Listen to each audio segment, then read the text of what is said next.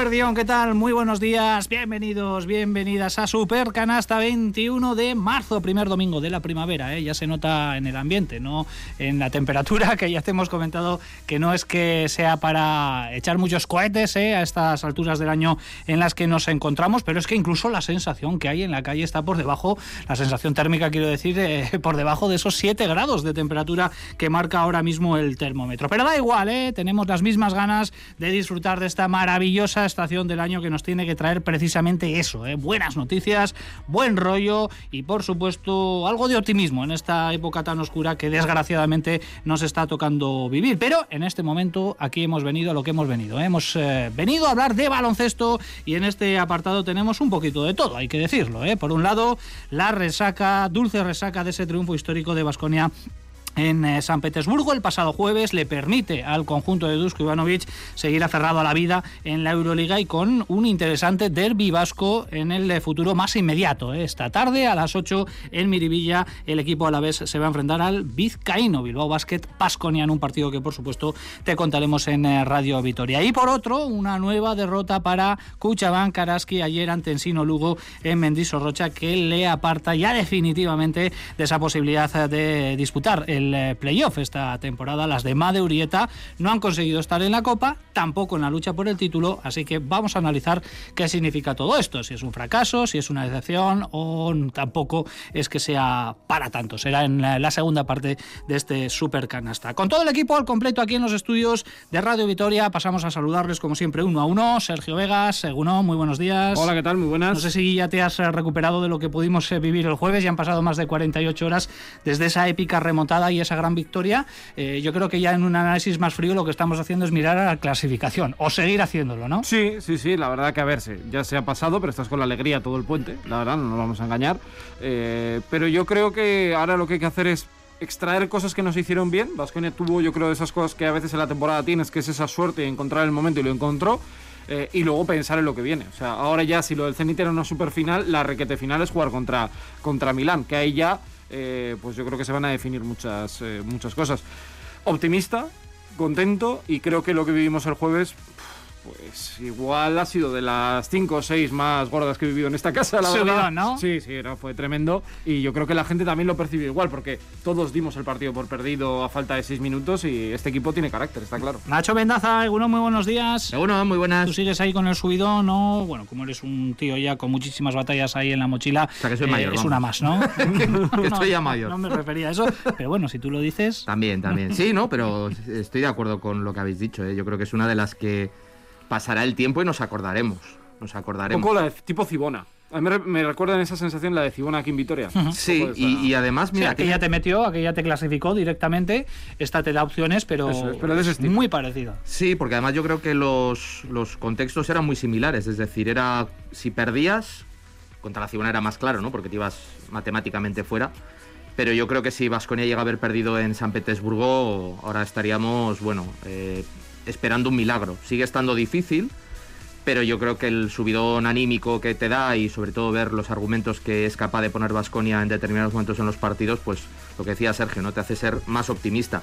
Pero desde luego que sí, que yo creo que es una de lo que te decía, uno de esos partidos que pasará el tiempo y nos acordaremos. Hoy, aparte de analizar, por supuesto, ese grandísimo partido, esa gran remontada en cuatro minutos y medio, levantó 14 puntos, 18 a lo largo del partido Vasconia. También vamos a ir uno a uno analizando y repasando qué es lo que le queda a esos seis equipos. Lo hemos dejado en seis equipos que están peleando por las dos plazas. ¿eh? Es cierto que hay otros que están con 18 victorias, que si pierden todo lo que les queda podrían entrar en problemas, pero lo hemos limitado a esos seis equipos entre los que se encuentra afortunadamente Vasconia. Joseba Sánchez, Egunon, muy buenos días. Egunon, ¿qué tal? Bueno, Joseba, ¿cómo lo viviste tú? Con Radio Vitoria, eso seguro, porque ahí no tenemos duda. Eso siempre. lo viví, lo viví muy intensamente. La verdad es que fue uno de esos eh, momentos subidón que te da el mundo del baloncesto es de esos partidos que te reconcilian con, con, el deporte en sí, el deporte en general y con el baloncesto en particular, porque dices, bueno, las cosas... Eh, cuando se llama deporte, se llama deporte por algo. Eh, y, cuando vivimos este tipo de situaciones, que se te ponen las pulsaciones a mil, que, que, que, se da esa remontada, que terminas el, partido, ves a continuación el del Cesca al Real Madrid y antes de irte a la cama vuelves a ver el partido del Vasconia porque no te puedes ir a la cama. Bueno, pues de esas circunstancias se dan pocas veces en la vida, son un subidón y, y la verdad es que da gusto, da gusto. Mm. Seguimos en esa nube, por supuesto, aunque lo más inmediato es otro partido, esta misma tarde y por supuesto el del próximo viernes contra el Milán, que volverá a ser decisivo para Vasconia. Me he dejado para el final a, a Jiménez, uno muy buenos días. Hola Richie, buenas. Porque Olga ha vivido ahí, igual que todos, ¿eh? una especie de montaña rusa. El, el jueves con esa gran victoria de Basconia, pero ayer no pudo ser con Araski, que ya dilapidó las eh, opciones, ¿no? que no eran tampoco muchas, pero todas las opciones de estar en los playoffs y las de Made Urieta, que no, va a estar, no van a estar entre los ocho mejores equipos, ¿no? Sí, fue una pena. Eh... Fue un partido sin dueño, un partido vibrante. Yo creo que también había muchos nervios, mucha responsabilidad. Y es cierto que, mm, que Araski eh, pudo protestar algunas acciones polémicas o algunas faltas polémicas, eh, por decirlo, llamarlas de alguna manera, algunas faltas en los últimos instantes, pero sea como fuere, el equipo llegó justito de fuerzas, con poco oxígeno en la cabeza, con poca fuerza en las piernas. Y yo creo que el equipo gallego solapadamente mmm, dominó y luego también fue, fue mejor. Fue una pena porque tuvo el partido en su mano y al menos poder ganar el partido. Lo que pasa que es, Made optó por arriesgar y por jugar con el Averas.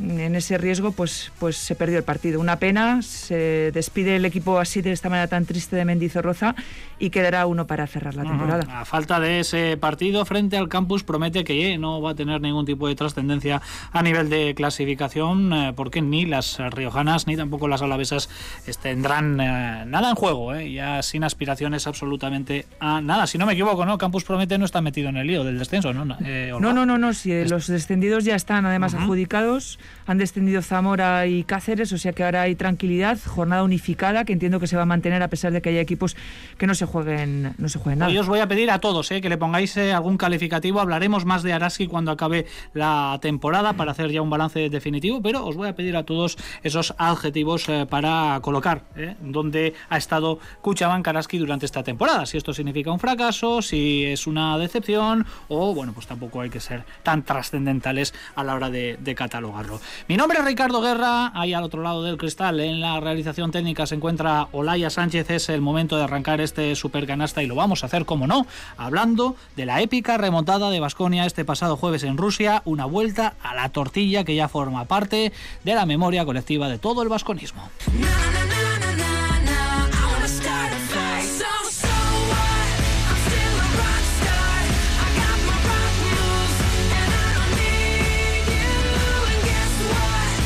Lo hemos conseguido por dos razones, por carácter de esos jugadores y por creer 40 minutos.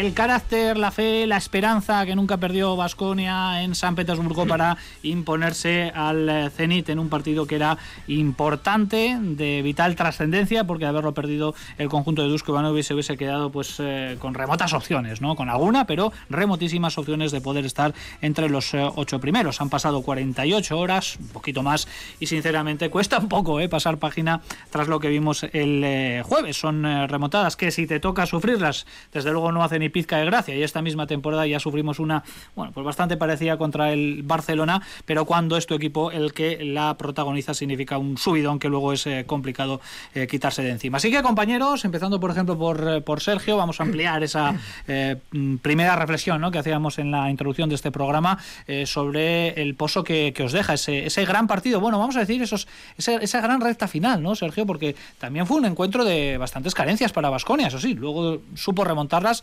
supo enmendar la plana, pero fueron 35 minutos de dominio del conjunto local. Sí, quitaría igual los primeros cinco, ¿no? donde igual hubo con Peters de alero, generaron bastante, bastante daño, pero sí, la verdad que podríamos decir que 30 minutos fueron para, eh, para el Zenit. ¿no? Lo que pasa es que a veces este deporte tiene, tiene esto, ¿no? lo comentamos el otro día con el partido ante el Bayern, donde Vasconia podía haber ganado, rematado y haberle ganado de 40 al Bayern, le entraron los dos tiros que no le tenían que entrar, eh, y se acabaron acercando ¿no? mucho. En este caso con Vasconia, a mí para mí se dieron dos claves. Una, que Vasconia, después de probar muchas cosas en el 5, acabó jugando. Yo recuerdo que eh, había visto el partido de Olympiacos y dije, acabó jugando con Príntesis y Besenkov y le fue muy bien. Y la verdad que les funcionó, porque fue quitar a los 5 puso a Polonara de, de pivot y con Peters Polonara le entró aquel tiro de Giedraitis que yo creo que es absolutamente clave porque les hace como creer ya un poco y el de Polonara también ese que mete eh, en un pick and pop y el equipo empieza a construir esa situación de jugar con todo pequeños yo creo que a ellos se les atraganta porque defensivamente Vascon es mucho más rápido es mucho más activo eh, roba muchos más balones eh, y es capaz de sobreponerse con dos acciones de dos jugadores que habían hecho un partido malísimo Henry y Polonara con esos dos 2 más 1 con todo lo que pasó Bildoza yo no se me olvida jamás que Bildoza se le turce el tobillo hace un poco la del cojo y le acaba robando el balón. Para mí casi es antideportiva, pero aún así luego acaba sacando el 2 más 1. Eh, y a Vasconia le faltó muy poquito para llevarse hasta la verás. Eh, creo que hay que quedarse con lo positivo que es que gana. Me parece que es una victoria merecida por todas las veces que también ha perdido, un poco lo has dicho tú, Richie, el día de Asbel o el día del Barça sobre todo. Eh, pero este equipo tiene que mejorar de cara al partido del, eh, del, viernes porque esto Milán te fulmina. O sea, Milán sí que no te va a dar ninguna opción, eh, pero Vasconia creo que tiene que sacar cosas positivas de esto, que es, por ejemplo, pues los minutos que tuvo con Peters al 3, la opción de jugar con más pequeños, los dos bases juntos, Bildoza creo que está en el mejor momento de la temporada y, eso, y Rocas también, que creo que jugó muy buen partido. Sí, yo creo que además de Dusko siempre hace referencia a aspectos, voy a decir un poco fuera del baloncesto, ¿no? La fe, la confianza, la paciencia Perdón. Es algo que obviamente es necesario, pero no es suficiente. Y Vasconia, un poco en la línea de lo que comenta Sergio, Vasconia puso argumentos encima de la mesa para corregir. Eh, lo bueno que tiene este equipo, eh, lo malo ya sabemos cuál es, ¿no? Que hay veces que se atasca y el atasco es, pues bueno, el apagón.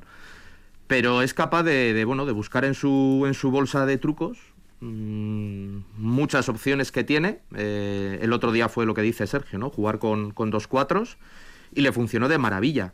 Eh, pero yo me quedo con la lectura de que fue corrigiendo, no sé si pronto, tarde, en el momento adecuado, lo que sea, pero eh, supo corregir. Tuvo muchísimo problema en el rebote, en, el primer, en la primera mitad y prácticamente en los 30 primeros minutos, pero al final del partido tú miras los números y acabó cogiendo 17 rebotes ofensivos. Es el tope en Euroliga esta temporada. Acabó haciendo 34 puntos en el último cuarto.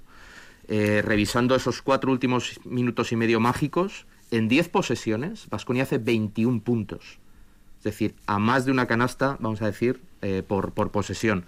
Fue un, momento de éxtasis, ¿no? De trance. Pero viene, yo creo que viene por, por un poco todo, ¿no? Por esa combinación de eh, mentalidad y obviamente porque tú tienes argumentos, porque Polonara tiene que meter el triple, eh, Peters y, Yedraitis tienen que pelear el rebote o los rebotes que, que, ganan, Luca Vildoza tiene que estar con ese talento que tiene el paralelismo de pase, Henry con, con también ese 2 más 1 y, varias, y una falta en ataque que provoca, que yo creo que es clave. Bueno, se junta todo, ¿no? Pero yo la lectura, un poco el resumen es que Vasconia tiene, tiene argumentos para, para hacer este tipo de cosas. Es decir, no fue un, bueno, una cosa, una flor de un día, suerte o lo que sea. Es verdad, se tuvieron que, que juntar muchas circunstancias, pero ni mucho menos creo que, que, que, sea justo decir que fue inmerecido. ¿Habéis visto, Nacho, Sergio, repetidos estos cuatro minutos y sí. medio? ¿Habéis tenido...? Yo no, fíjate. Yo sí, yo sí. Yo no. Yo tampoco los he querido ver. No Me quiero quedar con las sensaciones Los he de... oído, eso sí, ¿eh? Eso sí. Oírlos sí, sí los oírlos sí, pero verlos no. Sí, yo sí que los he visto. Los vi el jueves y ya el viernes aproveché con la narración y ya sí que lo escuché ya con la... realmente lo que, lo que había visto. Sí, eh, lo que pasa es que sí iba viendo. Y yo sabes lo que pasa. Me fijé mucho en Xavi Pascual y me acordé del partido del Vasconia contra el Barça de la cara de Dusko de vamos a perder. Uh -huh. de, y, y, estaba con la cara de vamos a perder. Uh -huh. Mira, ahora nos coge el rebote, dos más uno y tal. Y no se lo podía creer, fue una locura. Joseba y Olga, no sé si han visto repetidos esos, eh, no sé si el partido entero o han cogido esos cinco minutos un poco para volver a saborear ¿no? todo lo que sucedió. Yo lo he visto varias veces. varias veces. Has hecho un Xavier Añua, ¿no? Sí, va varias veces. Nos sentamos mi hijo y yo después del, del, partido y dijimos, no nos vamos a la cama hasta que lo volvamos a ver. ¿vale? Y además ganan siempre, ¿no? La repetición. Sí, sí, sí es que es curioso. es curioso. Eh, hay muchas cosas que yo creo que hacen que, que, que Vasconia dé esa, esa remontada tremenda, ¿no? Comentaban, comentaban Sergio y Nacho la, la clave de los dos pequeños al, al poste abajo. Eh, sí que es verdad que los dos pequeños eh, son claves, sobre todo en ataque, porque tanto Peters como Polonara son los que abren un poco el espacio para que los, los demás puedan jugar. Hay mucha penetración, hay, hay, rebote, hay de todo. Pero yo creo que la clave, sobre todo, está en que en esos cuatro minutos que juegas con los dos pequeños, Vasconia coge todos los rebotes defensivos. Todos, no le coge ni uno. Eh, eh, Zenit. Eso es clave, absolutamente clave.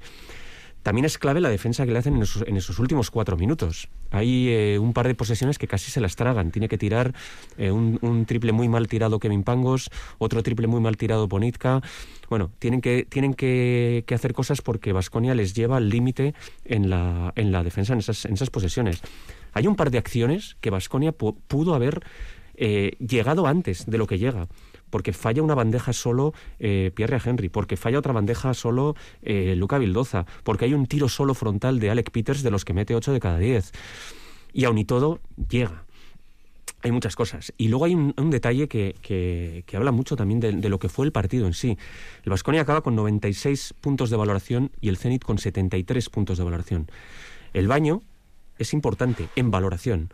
Y eso que Zenit se, se, agarra al partido única y exclusivamente por el tiro de tres. Eh, tira la friolera de, de, de, creo que son 32 triples en el partido. Zenit. Si mete 32 triples. Claro, al 50% pues, pues yo también tiraría eso, ¿no? Pero, pero es una bestialidad tirar 30 triples. Vasconia no hace más que 17 intentos de tres. Bueno, de hecho es, perdona, de hecho es el primer partido que Vasconia gana recibiendo tantos triples. Cuando había recibido 13 o más siempre perdía.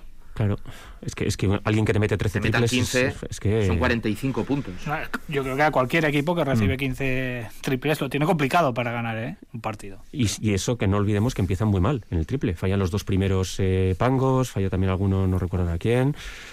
Bueno, yo creo que Vasconia hizo muchas cosas bien en ese último cuarto, no solamente la magia de los, del último momento, sino que hacen muchas cosas bien. Dusko también eh, mencionaba la defensa de cambios, y es cierto que con esa defensa de cambios roban dos balones al poste bajo, que también es muy importante. Uh -huh. Olga, ¿lo pierde más eh, Zenit o lo gana Vasconia? Uf, qué, las dos? qué pregunta. Ya es complicada, ¿verdad? Sí, ¿sabes qué pasa? Que es que Vasconia creo que hace todo perfecto. O sea, son cuatro minutos y medio, cinco, donde te sale todo. Y cuando te sale todo pues cuando te enfrentas a alguien así, tu moral, tu esperanza, eh, se, viene todo abajo y te hace errar y fallar. Eh, hablaba Joseba de ese tiro de pangos que se sale, el rebote que luego coge eh, Polonara. Es que eh, cualquier error que hacía Zenit estaba absolutamente penalizado por Vasconia. Yo creo que este tipo de situaciones que hemos visto, solo las hemos visto. A ver, mi memoria es frágil, pero solo la hemos visto con equipos de Dusko Ivanovic. O sea, quiero decir con esto que te lo puedes esperar. A ver, no, con esto no digo, no digo que antes del partido me esperara que sucediera esto. Pero este tipo de, de partidos tan emocionales, donde además los jugadores se exprimen al máximo porque el que está en la banda es capaz de hacer que sus jugadores se expriman, se entreguen. Eso solo lo hace Dusko Ivanovic y para mí es uno de esos partidos que lleva la rúbrica del montenegrino y además una rúbrica y te diría que, que, que un poco eh, el tatuaje en, en, el brazo en cada uno de los, de los jugadores. Es tan emotivo lo que sucede en la pista que me hubiese gustado saber lo que luego sucede en el vestuario.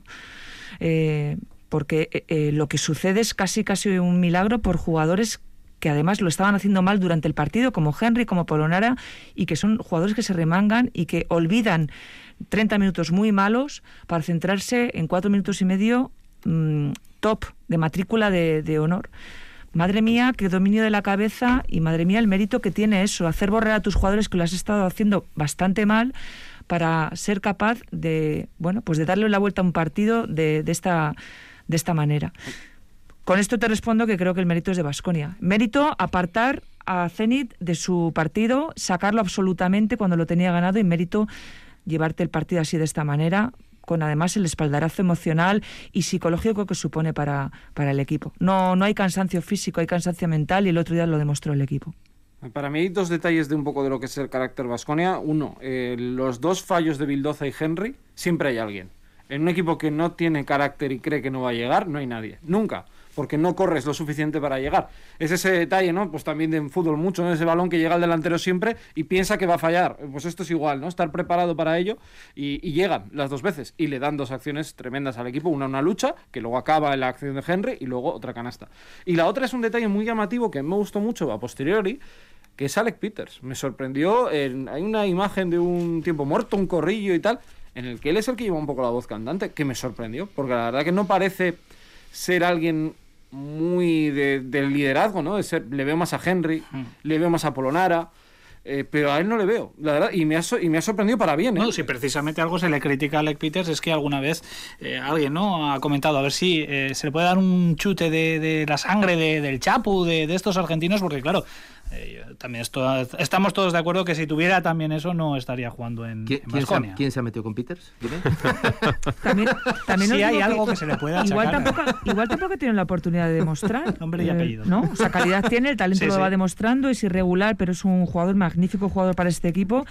Pues igual ha llegado el momento y en ese momento él demostró lo que es y lo que puede ser. Y si es cierto ese liderazgo o continúa, será una grandísima noticia para el equipo. Sí, El, triple, sí, perdona Nacho, Sí, el sí. triple que mete eh, eh, Rocas en la esquina viene precedido de un rebote en ataque de, de- de Peters que no sabemos ni de dónde sale Peters, porque se tira, se tira como en plancha y lo coge y se lo saca a, a Rocas y mete el triple.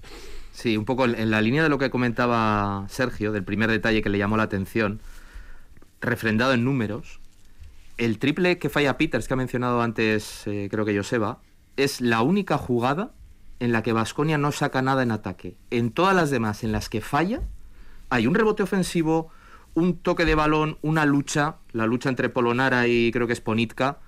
En todas saca algo. Solo hay una posesión en cuatro minutos y medio en la que no es capaz de, de- de sumar algo, ¿no? Y es un poco eso, porque muchas son errores. En, tiros de dos creo que en esos minutos hace 3 de 7, pero todos los errores los corrige. Porque hay alguien que pelea el rebote ofensivo, alguien que la palmea, alguien que se tira al suelo, alguien que provoca una falta en ataque. Mm, eso habla de lo que, lo que Se tienen que dar muchas situaciones, muchos componentes para remontar 14 puntos en 4 minutos y medio. Uno de ellos también es esa pizquita de suerte, Sí, ¿no? sí, completamente necesaria para que no le entre ese triple, creo que fue a Ponitka, que, que tira completamente solo, para que tú cojas el rebote y haya un 2 más 1 porque te han hecho falta y luego te entre un medio escorzo, que creo que fue el de, el de Henry, también el de, el de Polonara. los dos dos más uno son Bueno, muy difíciles. claro, ahí hay un componente de suerte, pero poner el titular y poner los focos ahí, como también he leído y he escuchado en algún foro, a mí me parece muy excesivo, ¿no? No, la suerte hay que buscarla. Yo no suelo conocer a gente que no ocurre y no trabaje que no tiene El suerte. deporte también tiene ese componente. Para mí, a ver, tiene suerte, pero bueno, al final cuando tú la buscas, lo que decimos, cuando hay un balón que está dividido y tú ves que todos se tiran al suelo como animales, pues eso es que está claro que tú quieres ganar, que tienes esa ambición. Otra cosa es que el rival te deje. Que ellos abrieron la puerta, cierto. Que Vasconia hizo mucho para abrir esa puerta y tirarla abajo, muchísimo también. Yo creo que esto es que decir que es solo suerte, pues es no saber de baloncesto. Sinceramente, ¿eh? me parece que no es solo ¿Quién suerte. pero- decía Picasso, no? Era lo de que él que la inspiración le llegue trabajando o algo así. Pero es lo mismo que cuando, o sea, me refiero, hoy es muy bonito por eso el Vasconia. Cuando el Barça le gana al Vasconia, decir que solo es suerte es no tener ni idea. Porque es que el Barça hace todo bien. Así de claro, así de claro. Id preparando las calculadoras porque enseguida las ponemos en marcha, pero antes os pregunto, el tema del basqueta, verás, también estuvo ahí, ¿eh? Hubiese sido ya la repanocha haber podido conseguir eso, pero también lo tuvo, ¿eh? Sí. ¿Os dio sí, sí. rabia este tema o...? A mí ya me daba igual todo. la verdad. En el momento no, en el momento no dices, pero sí que es verdad que cuando quedan eh, 11 segundos, 12, dices, uy, sí. Pero va a haber triple empate. Ya que estás, ya que estás, ¿no? Pero bueno, mm, no se puede pedir todo. Hay un Es- momento- Es lo que es. Hay un momento de la retransmisión que dice Sergio que hay que, que Rocas, el segundo tiro libre que tiene, que lo tira a fallar. A eso lo pedí para- yo, sí. o lo pediste tú, no recuerdo, sí. Que tirasen a fallar el segundo tiro libre para coger el rebote e intentar ese Es triple que yo creo nos que lo a- pensaron, ¿eh? a- porque hubo un corrillo, Joseba, desde Mm. fijaste, hubo un corrillo entre los jugadores y yo creo que lo pensaron. Lo que pasa es que Rocas metió el primero y dijo, mira, meto el segundo, nos quitamos la Dejadme en historia". paz. Y- No me dio tiempo porque si Rivers falla le da tiempo a atacar al lado Sí, contrario. el triple de Rivers es el, el- la clave, ¿no? Porque sin ese triple igual ahora estaríamos hablando de, de, bueno, de, de- El último. del Sí, el de que me- el fue que Sukov, mete, creo que fue Sukov. Fue Rivers, ¿no? Yo creo que Sí, Rivers. Rivers, Rivers. Rivers. Que mete ese triplazo. 45 Thomas, grados, un no. Thomas, Rivers. Bueno, Yo no diría que Rivers. Rivers. sí. Bueno, uno del Zenit. Mientras lo miro, seguid hablando. Venga. Sí, pero yo creo que fue clave, porque luego es cierto ya que al Vasconia no le da, mete la canasta a Giedraitis, que tampoco es mal, pero yo sí que tengo la sensación, ahora ya he visto un poco, era que Richie nos va a preguntar por el tema del calendario, que, que yo creo que va a haber triples empates. Triples o cuádruples. Por eso me refiero sí, que sí, sí. ya no va a ser, un Zenit lío. Vasconia, no, igual hay cuatro y mira, pues ya está. Aquí hay que ir siempre de la mano del Madrid, porque hay que ser muy educado y hay que Sí, sí. acompañarle a donde haga falta y tú con ellos empatados hasta el final. Y si se gana en Valencia, con el Valencia. Y con el Valencia siempre de la mano. Así que ese Bueno, es espérate a ver. La vuelta a la última jornada que puede ser. yo, yo la verdad que auguré hace mucho tiempo que creo que uno de los dos iba a jugar algo ese día y va a ser tremendo. ¿eh? Porque cumplió bien para mí Valencia. Eh, el otro día contra el Genk estuve viendo un rato el partido. Rivers metió el triple. Rivers, ¿no? Y luego lo, lo que dinamitó un poco ya todo el escenario que teníamos montado es pues el, el Bayern, que Ataman no ayuda nunca. Bueno, pues vamos a meternos, si os parece, ¿eh? antes de, de, acercaros hasta aquí, hasta eh, los estudios de Radio Vitoria, os mandaba un mensajito y os decía, miraos los calendarios de esos equipos que están ahora mismo implicados ¿no? en la pelea. Lo hemos limitado un poco desde el sexto hasta el undécimo, es decir, desde el Fenerbahce hasta el Zalgiris, porque hay tres victorias, Zalgiris tiene muy poquitas eh, opciones, pero sí que es cierto yo creo que estamos de acuerdo en que el Bayern de Múnich ahora mismo con esas 19 victorias es inalcanzable ¿no? para los sí. equipos perseguidores, que con mucho puede caer algunas posiciones, pero que lo tiene muy bien después de la gran victoria va a que ser consiguió juez, ¿eh? contra el, el EFES, va a ser, va a ser juez, eh, pero desde el Fenerbahce, que lo tiene muy bien, hasta el Zalgiris, que lo tiene en chino mandarín, eh, ahí hay opciones, y eso habla de una competición muy apretada y muy interesante a falta de cuatro jornadas. Pues primero, que ya nos hemos garantizado que hasta el 8, creo que es el día 8, juega Vasconia contra Valencia, Sí, ocho. va a haber vida. O sea, Mm. Es difícil que... a mí puede perder los cuatro Vasconia, pero bueno, vas a estar siempre en la... Con lo cual ya me parece eh, un éxito. Eh, dicho esto... Eh, yo creo que vamos a tener que ir semana a semana. Vasconia tiene un calendario muy difícil. O sea, si saca el de Milán, estamos ya hablando de una cosa muy seria. Milán el otro día vimos que el único equipo que le puede ganar es el Barça porque es que lo asfixia. ah. Pero hay un bar, por ejemplo, para mí, el de la semana que viene, eh, que es un Valencia-Bayern, pues lo es todo. Porque ah, ya no cuento con el Bayern. Yo pienso que si el Bayern le gana a Valencia, pues al Vasconia le puede hacer hasta en cierta manera un, favor. Vamos a ir por partes, ¿eh? os voy a preguntar a, todos, todos no vamos a poder hablar por eh, ca- cada uno de los equipos. Po- Voy a empezar, por ejemplo, por Nacho y con Fenerbahce, que tiene 18 victorias, que es el que mejor lo tiene. Tienen eh, ese colchón, pero un calendario también mm, que no es nada cómodo. ¿eh? Acaban contra el Barcelona y contra el Real Madrid. La última jornada es un Fenerbahce Real Madrid o Real Madrid Fenerbahce, no lo sé ahora mismo, pero eh, Fenerbahce. Real Madrid. en Fenerbahce Real en Madrid en, Estambul. Turquía. Sí. ¿Cómo lo ves? Pues yo creo que Fenerbahce es junto con el Vasconia el que tiene peor calendario, sinceramente. Porque yo creo que Olympiacos ahora le pilla en buen momento a los griegos. Están, bueno, y todavía tienen muy ligeras opciones, pero los griegos ya sabemos cómo son, que se agarran. Y luego, a ver, Bayern de Múnich está a un buen nivel, el Barcelona lo hemos visto y el Real Madrid probablemente se esté jugando. Veremos cómo llega el Barcelona, que igual llega con la primera plaza ya asegurada esa penúltima jornada. que Puede ser, ¿no? podría ser. Puede ser, puede ser. Pero a priori, sobre, me refiero por el nivel de los rivales y estados de forma, yo creo que Fenerbahce tiene un calendario muy complicado. El resto, ¿veis a Fenerbahce dentro? ¿Veis inalcanzable o todavía se puede caer? Sergio. Yo dentrísimo. Vamos, cuento con ellos. Casi en esta lista de seis yo lo quitaba. Porque lo veo que va a ganar, que va a meter. Yo ¿Y Joseba y acuerdo. Olga? Yo también le veo dentro. Sí. Bueno, pues vamos a entrar aquí al, entonces al- a la ebullición. Con el Real Madrid, que tiene 17 victorias, es una más de los tres perseguidores. Zenit, Basconia y Valencia Basket. El Real Madrid, que viene además en mal momento, que viene en caída en este último tramo de la competición, que tiene dos partidos, podemos decir, accesibles, Asbel y Olympiacos, y luego se enfrenta a los dos conjuntos turcos, que eh, están eh, mostrando que llegan en muy buen momento a esta recta final. Esta para Joseba, a ver qué le parece el tema del Real Madrid, aunque luego quiero que opinéis también brevemente el, resto, pero eh, Joseba, el Madrid se ha metido en un lío. Yo el Madrid no sé si él solo se ha metido en un lío o es que es el lío al que nosotros le queremos meter. Porque ahora mismo creo que las opciones de Basconia pasan por, por ir de la mano del, del Real Madrid. Nosotros tenemos que ganar un partido más que el Real Madrid. Empatar con Real Madrid y a partir de ahí llegar empatados con ellos al, al final y con quien sea más, pero con el Real Madrid. Si es también con el Valencia, estupendo porque significaría que le hemos ganado también a Valencia y que tenemos los dos partidos eh, con ellos. Pero el averaje del Madrid es el que a nosotros nos da, nos da vidilla. Real Madrid tiene en casa a Olympiacos, que es un partido que Madrid debe ganar, pero bueno, que tiene que ganarle a, Olympiacos. Y tiene fuera Fener, Efes y, y Asbel la semana que viene. El calendario de Madrid no es sencillo, las cosas como son, no es sencillo. Pero, pero siendo complicado, tampoco nos vamos a, a- a engañar, es mejor calendario que el de Basconia. Dicho lo cual, eh, enarbolo el, el papelito blanco de, que escribió Nacho hace unos, unos meses, lo hago bandera y lo pondré en mi casa para que eh, vaya perdiendo el Madrid por lo menos uno más que Basconia, porque Cuidado. creo que es nuestra única opción. Meses, meses no, semanas. ¿Dónde está, el, dónde está el papelito, Nacho? Asbel le ganó al Barça, le ganó al Valencia y le ganó al Vasconia. Yo solo iba a añadir que yo creo que el Madrid, por la irregularidad y por cómo está con tantas dudas, creo que puede caer ante, ante eh, Asbel perfectamente. De hecho, es que tengo la sensación de que va a resbalar en algún partido inesperado.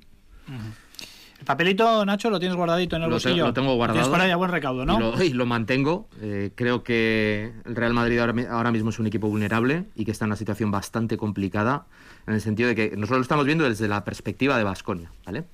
Pero es que hay otros equipos que vienen detrás. Y bueno, habría que ver un poco también qué averajes tiene con, con estos equipos. Pero el Real Madrid no se puede permitir, ni el Real Madrid ni el Zenit se pueden permitir ningún tropiezo. Ningún tropiezo, porque ahora mismo eh, Real Madrid, con que pierda un partido más que Vasconia, quedan cuatro, el Vasconia le pasa.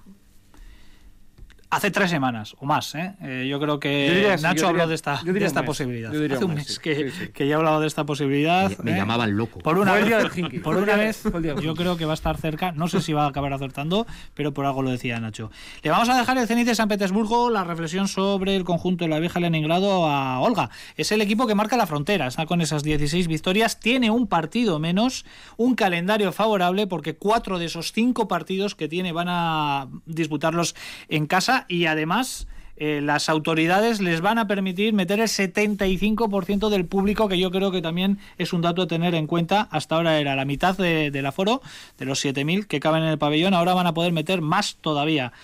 Eh, Olga, ¿qué te parece el Zenit? Bueno, a priori yo creo que es el que tiene un calendario más favorable, solo tiene un pulso importante frente a un equipo potente que es el CSK, pero se enfrenta al Kimki, se enfrenta al, al Asbel Villerban, se enfrenta al, al Maccabi, eh, o, o le entran los miedos y los cuatro males, o va a ser muy complicado muy complicado que, que- que- que pierda alguno de esos partidos contra rivales que están muy por debajo y que ya no se juegan nada.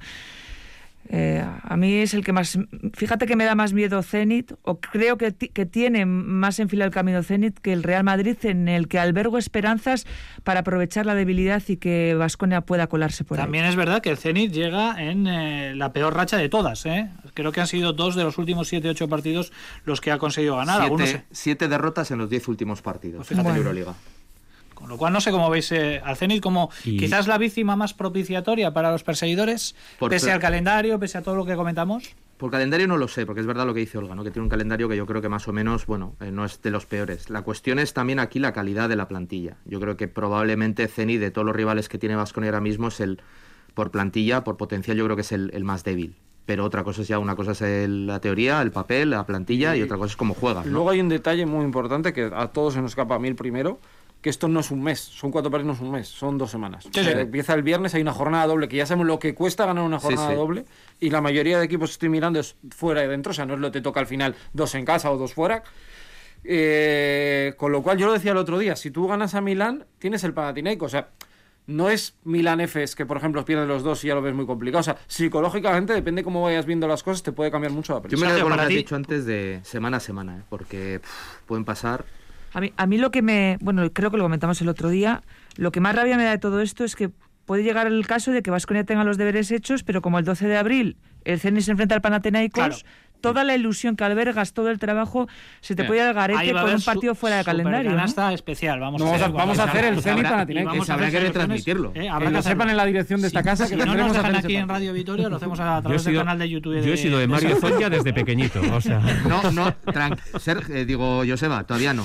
Bueno, todavía no, Todavía no. Deja, al final. Sergio, eh, para ti Vasconia, que está ahí, noveno, es el primer equipo que está acechando la octava plaza, grandísimo estado de forma, lo venimos comentando, dos partidos en casa frente a dos de los grandes, Milán y Efes, dos partidos fuera frente a Panathinaikos, que parece el partido quizás más factible, y el último contra Valencia Basket, que ojo si se puede jugar ahí, ahí todo, no sé, ¿cómo ves las, las opciones de Vasconia con, con todo esto, con el calendario, con los rivales? Para mí hacer 3 de 4 es un éxito. Yo no creo que pueda ganar los 4. Me costaría, oye, ojalá me equivoque, ¿eh? venga aquí el día 8 o el día 9 y diga me equivoqué.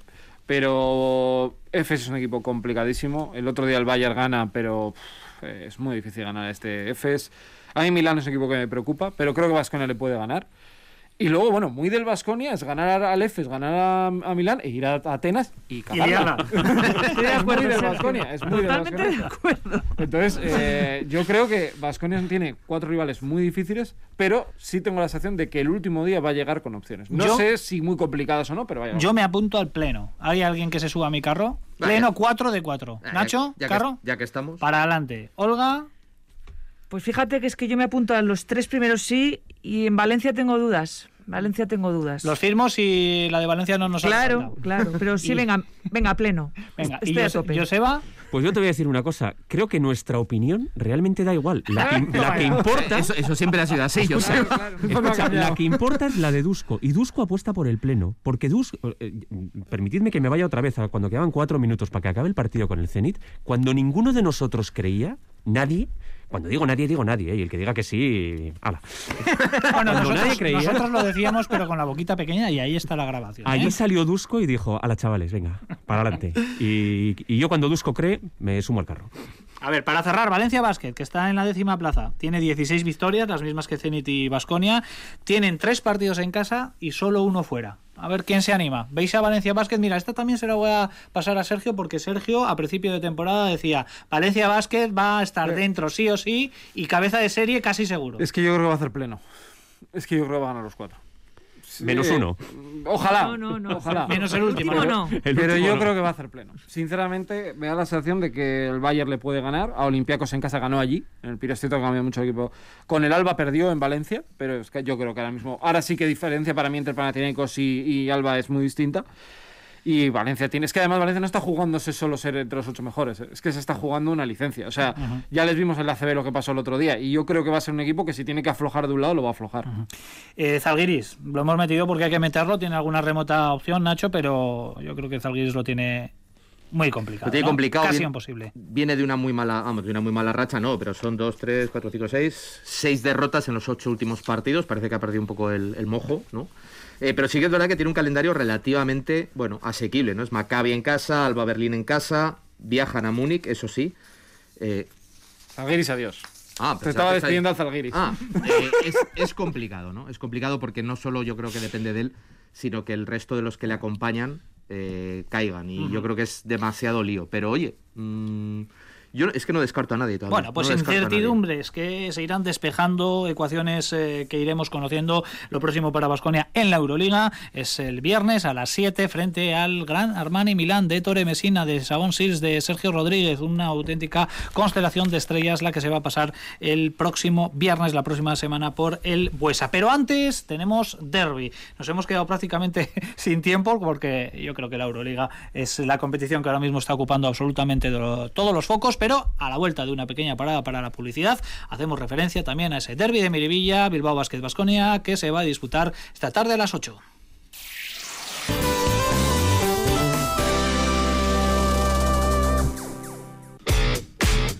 Esta noche en ETV2, periodismo de datos con Eider Hurtado y Nerea Reparaz. El 80% de la ciudadanía tiene cuentas en redes sociales y tu cerebro puede estar sufriendo las consecuencias. Hasta un 70% de los usuarios de las redes sufre el miedo a perderse algo. Una dependencia cada vez más preocupante. Estamos muy enganchados. Like funciona como sinizar una raya de cocaína. Aquí y ahora, pantallas y redes sociales, la nueva adicción. Esta noche en E ETV2. Ibaiak, errekak, aintzirak eta itxasadarrak, ibai ertzak eta herriberak, izotza, lurruna. Tantas sortutako putzuak, goizeko intza, ibilguen marmarra. Guztion ura, guztion onura. Martxoako geitabi, uraren mundu eguna. Ura, eusko jaurlaritza. Porque todo tiene que ser A o B, espacio o elegancia, potencia o consumo, ciudad o todo lo que está más allá. Basta de elegir. Descubre el nuevo Mazda CX30, el sub con etiqueta eco que lo tiene todo para que no tengas que renunciar a nada. Porque con la gama electrificada de Mazda puedes tenerlo todo. Te esperamos en Tecnoaraba, Portal Gamarra 56.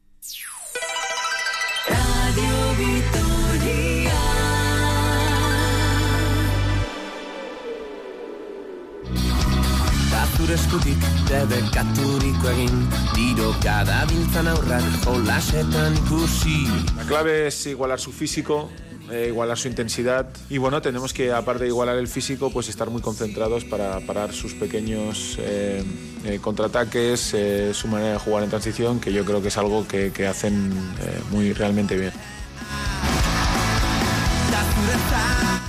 Tenemos 16 minutos para las 2 de la tarde. Eran las palabras de Alex Mumbrú, técnico de Bilbao Basket, en las horas previas a este partido que se juega esta tarde-noche en Miribilla. Eh, no sé, tenemos que hacerlo prácticamente de forma telegráfica si queremos que todos los contenidos hoy entren en esta horita que tenemos de baloncesto, todos los domingos.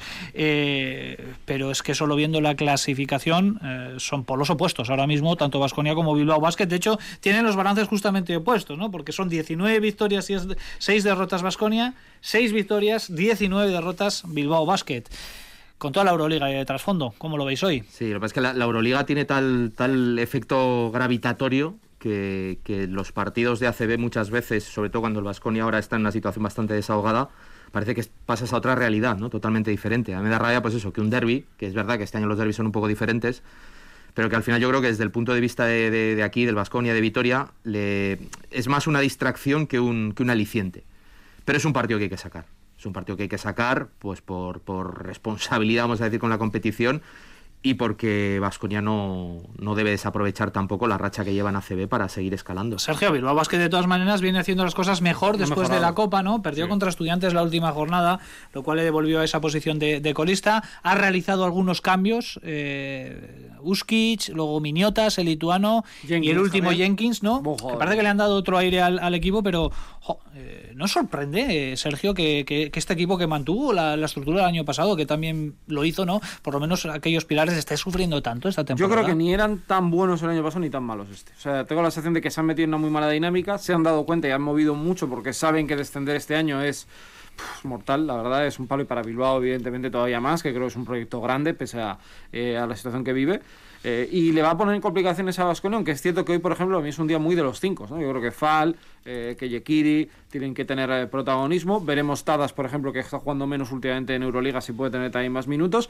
Y conociendo a Dusko, con lo bueno y con lo malo, eh, hoy si tiene que darle 30 a Henry se los va a dar. O sea, no creo que vaya a rotar. Joseba Olga, hoy con Dusko no va a haber ningún tipo de relajación, eso sí que está claro. Se podrá ganar o perder, pero no les va a dejar relajarse hoy. Hombre, eh, si, llega el, si llega el partido a un momento en el que ya está claro, obviamente que dejará algo de descanso por lo que viene en Euroliga, ¿no? Yo creo que, que para Bilbao es jugarse la vida hoy, aunque no sea un rival de tu, de tu liga, pero se juega la vida y es cierto que aunque vienen de perder frente a estudiantes con alguna algo mejor imagen, venían de conseguir dos victorias importantes, es que ganar solo seis, solo seis partidos en lo que llevamos de temporada tiene que ser una losa muy pesada para el equipo de, de Mumbrú, pero bueno, por lógica, por plantilla y por dinámica. Y como decía Nacho, que me ha gustado mucho por responsabilidad, creo que Vasconia tiene que ganar hoy sin dudar. Joseba, una corta para ti. Sí, también por, por clasificación. Tenerife nos está pisando los talones eh, y no podemos permitirnos perder eh, contra uno de los eh, colistas. Tenerife que ganó ayer, por cierto, una jornada que tenía aplazada, 85-78, con algún problema, a UCAM Murcia, jornada 26, esta jornada número 27 ya nos dejó ayer dos resultados definitivos, el Obradoiro 83, Unicaja 85, un partido espectacular en Zaragoza, Casa de Mon 104, Estudiantes 113 con eh, prórroga incluida. Y en estos momentos está jugando partido en el tercer cuarto el Moraván Andorra 46, Manresa 58, duelo entre dos ex técnicos de Basconia, Ivo Navarro el local y Pedro Martínez el visitante. Y en el descanso largo Gran Canaria 48, Guipúzcoa Basket 42. Tenemos 10 minutos y nos tiene que entrar todo, así que vamos rápidamente con los asuntos internos de Nacho Mendaza.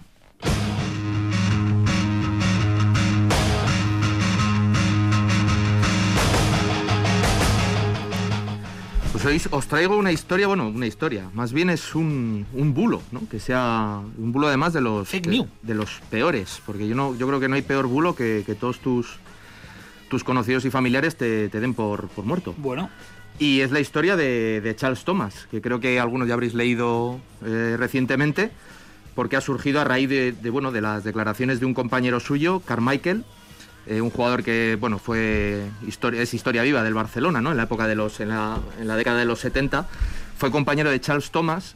eh, y digo que es un bulo porque, o que voy a hablar de un bulo porque a este a Charles Thomas le dieron por muerto mm, hace prácticamente 40 años y parece ser que no es verdad, que sí que está, que está vivo. Y eh, mencionaba a, Carmichael porque es el hombre que ha sacado la historia de, de, bueno, de que alguien eh, diciendo que es Charles Thomas, un jugador que llegó aquí a finales, digo a España a finales de los 60, fue máximo anotador en el, en el San Josep de Badalona, luego fichó por el Barça, un anotador tremendo. Eh, se lesionó la rodilla en, en uno de los últimos partidos, una lesión bastante grave, y eso acabó con su físico, con su carrera y con su cabeza, porque él no fue capaz de superar la, la lesión, entró en problemas eh, psicológicos y de Manresa desapareció. Desapareció de tal manera que luego es verdad que le habían visto por ahí en algún sitio, pero abandonó mujer, hijos y no se supo nada de él durante un montón de tiempo. De hecho, eh, sus hijos pensaban que había fallecido en una pelea por en un tiroteo por drogas, otra gente decía que había bueno, que le habían apuñalado, bueno, unas historias realmente o que había muerto por sobredosis, unas historias tremendas. Pasó el tiempo, eh, no se sabía nada de él, nada de él, han pasado 40 años y el otro día, lo que os comentaba, Carmichael, eh, exjugador y ex exjugador del Barça y ex compañero, recibe una llamada de una enfermera de una residencia y le dicen que hay un tal eh, Charles Thomas que quiere hablar con él. Este piensa que es una broma y dice, no, Charles Thomas está muerto. Bueno, le ponen en vídeo con él y al parecer eh, Carmichael sí que le reconoce por el diálogo que tienen con él, que tiene con él, etcétera. Y luego le pone en contacto, parece ser también con el, con el hijo, y parece ser, todo esto, repito mucho lo de parece ser porque no está confirmado, que sí que realmente es Charles Thomas. Está pendiente ahora una visita que Carmichael quiere hacer, porque él no vive lejos de la residencia donde está eh, la persona que hace llamarse Charles Thomas, que esperemos que sea él, para realmente, pues bueno, eh, verle cara a cara, verificar que es él y bueno, supongo que estará también su familia, eh, bueno, eh, mirando papeles, etcétera, porque claro, no han sabido nada de él desde hace 40 años. Tremenda esta historia y esto no tiene nada que ver con lo que a veces sucede últimamente en las redes sociales que eh, alguien lanza ese, ese bulo, damos por muerta a la gente y luego tiene que salir esa misma persona a decir Pues que no. con la que Marodón. está, que está bien. La Marodón. Con la Marodón, por ejemplo. me, la com- me la comí yo entera. Mil Palacio también. Hablamos de Sí, sí. baloncesto femenino, venga, Araski, vamos allá. Porque lo de ayer fue una lástima, ¿eh? no pudo mantener viva esa llaman hasta la última jornada, lo hemos comentado en la introducción, derrota frente al Ensino Lugo 65-67 ayer en Mendizorroza y además pues, pues, eh, la última jornada no va a tener ningún tipo de trascendencia frente al Campus Promete. Así que bueno, pues en formato más o menos breve, ¿eh? tampoco atropellado, vamos hablando cada uno lo que le parece esta derrota en primer lugar, Olga, pero también poco a poco haciendo balance ¿no? de lo que ha sido una temporada en la que las de Madrid Urieta no han tenido copa y tampoco van a tener playoffs. Bueno, ha sido una temporada típica para todos los equipos, yo lo decía y subrayaba un, eh, día, y es verdad, para Araski también. Es, una temporada complicada, partiendo del COVID y de los estragos que hizo en pretemporada, yo creo que de una eh, confección de plantilla un tanto discutible, teniendo en cuenta cómo está actualmente el nivel físico de esta liga femenina endesa. Yo no digo que no fuera una buena plantilla, pero creo que no tenía el nivel competitivo ni físico para hacer frente a equipos que este año se han reforzado muy bien. Y de hecho, la- el equipo de Madurieta lo, ha sufrido en propias carnes. El jugar con solo una 5 pues tiene sus riesgos. Eh, algunas jugadoras no han estado bien eh, o han entrado eh, a la temporada un poco tarde. Eh, por ejemplo, el caso de Adams, que creo que ha hecho una segunda vuelta excepcional, pero le costó muchísimo entrar. Yo creo que el cansancio mental de Laura Quevedo por intentar en muchas ocasiones solucionar partidos también de una manera individual, sabiéndose como referente del equipo. Bueno, no entrar en Copa pues podría entrar en los planes porque es muy difícil, muy difícil entrar en Copa, lo que pasa que nos había acostumbrado mal.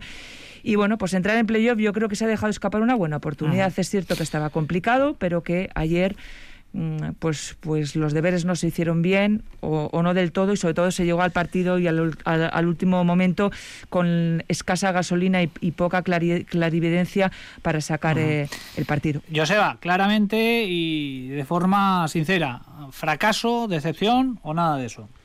Yo creo que hablar de fracaso nos, nos sacaría un poco de la, de la onda que es Araski. El que piense que Araski es un equipo que tiene que estar sí o sí en Copa y sí o sí en, en, en playoff, se equivoca. Se equivoca de cabo raro porque ni por presupuesto ni por plantilla es un equipo que necesariamente tenga que estar ahí dentro. Con lo cual yo el, el fracaso lo descarto. Desilusión sí, desilusión sí sobre todo porque a principio de temporada, sobre todo ahí hubo ciertos fichajes que nos ilusionaron a todos, ¿no? Pues el de Ana Cruz, el de eh, Tamara Valde, Joy Adams, bueno, pues eran nombres que sí que te ponían un poquito en esa órbita.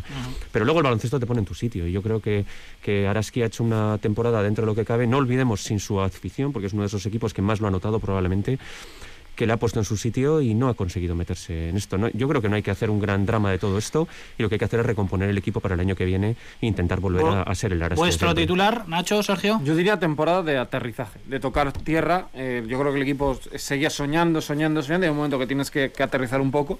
Eh, pero para coger impulso y seguir, ¿eh? yo la verdad que creo que este equipo, con Made a la cabeza, eh, tiene, tiene futuro. Lo que pasa es que hay veces que los proyectos no salen como uno tiene en la, en la cabeza y este año, evidentemente, es muy complicado. Me da miedo porque ha dicho Sergio lo que iba a decir yo. Esto me preocupa. no, eh, a mí me recuerda a la temporada que hizo Basconia cuando ficha a Sibilio y Arribas. Sí, sí, sí. Es ese un poco la línea del aterrizaje, ¿no? Se crean grandes expectativas, pero esta competición, este mundo es muy complicado. Y Araski, pues, yo creo que sería un aprendizaje. Tendremos más eh, tiempo y más oportunidad en otros supercanastas para hablar de Araski porque tenemos un minutito para la NBA. Venga. Vamos con la NBA rápidamente, quedarnos porque la semana que viene hablaremos de la locura de marzo, donde estará el Sweet 16, es decir, los 16 mejores equipos, pero ayer, por ejemplo, fue eliminado Virginia. La noticia más destacada de ayer es la lesión de tobillo, que todavía no hay fecha para su vuelta de LeBron James, que ha generado bastante controversia en la NBA. El jueves se cierra el mercado de traspasos, donde Ricky Rubio puede salir, y para la semana que viene, para asuntos internos, le dejo una historia de Dino Raya Otra a más. Nacho. Eh, pero sí, una historia interesante. Daryl Morey, que ahora es general manager de los Sixers, el mejor pagado, por cierto, de la NBA, dice que quiere cambiar las normas, hacer el campo más ancho, ampliar la línea de 3 hasta que esquinas y 45 grados y frontal tengan la misma distancia y, sobre todo, devaluar el triple, que no valga 3, que valga 2,5. Bueno, no sé si va a Sí, tener estado viviendo él. Claro, Claro, pero ahora ha cambiado con Simmons, entonces ya no le gusta. Claro, Que no, no queremos, vale. no queremos que nos compliquen más las cosas, a los que tenemos que contarlo. Nada, tenemos un minutito por delante, la técnica y el 2 más 1. Vamos con la técnica, Nacho, la tuya, rapidísimo tiene que ser. A la diferencia en el equipamiento de las instalaciones en el torneo final de la NCAA entre equipos masculinos y femeninos que ha denunciado una jugadora que unos van con Ferraris y otros van con bicicletas. Pues yo a las críticas a Solomon Hill, que es el jugador que de manera involuntaria totalmente eh, lesiona a LeBron James en el tobillo, que le ha caído mucho hate en redes sociales. Yo a las malditas lesiones que han hecho que se retire prematuramente Tania Pérez.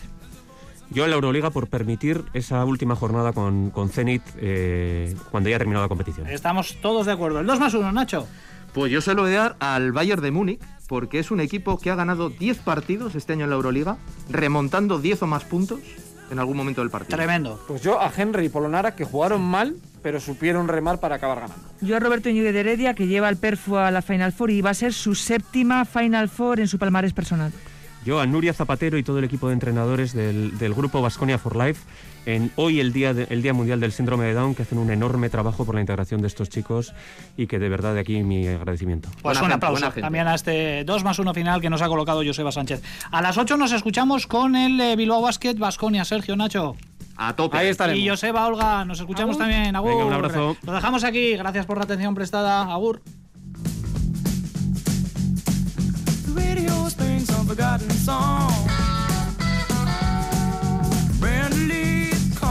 song.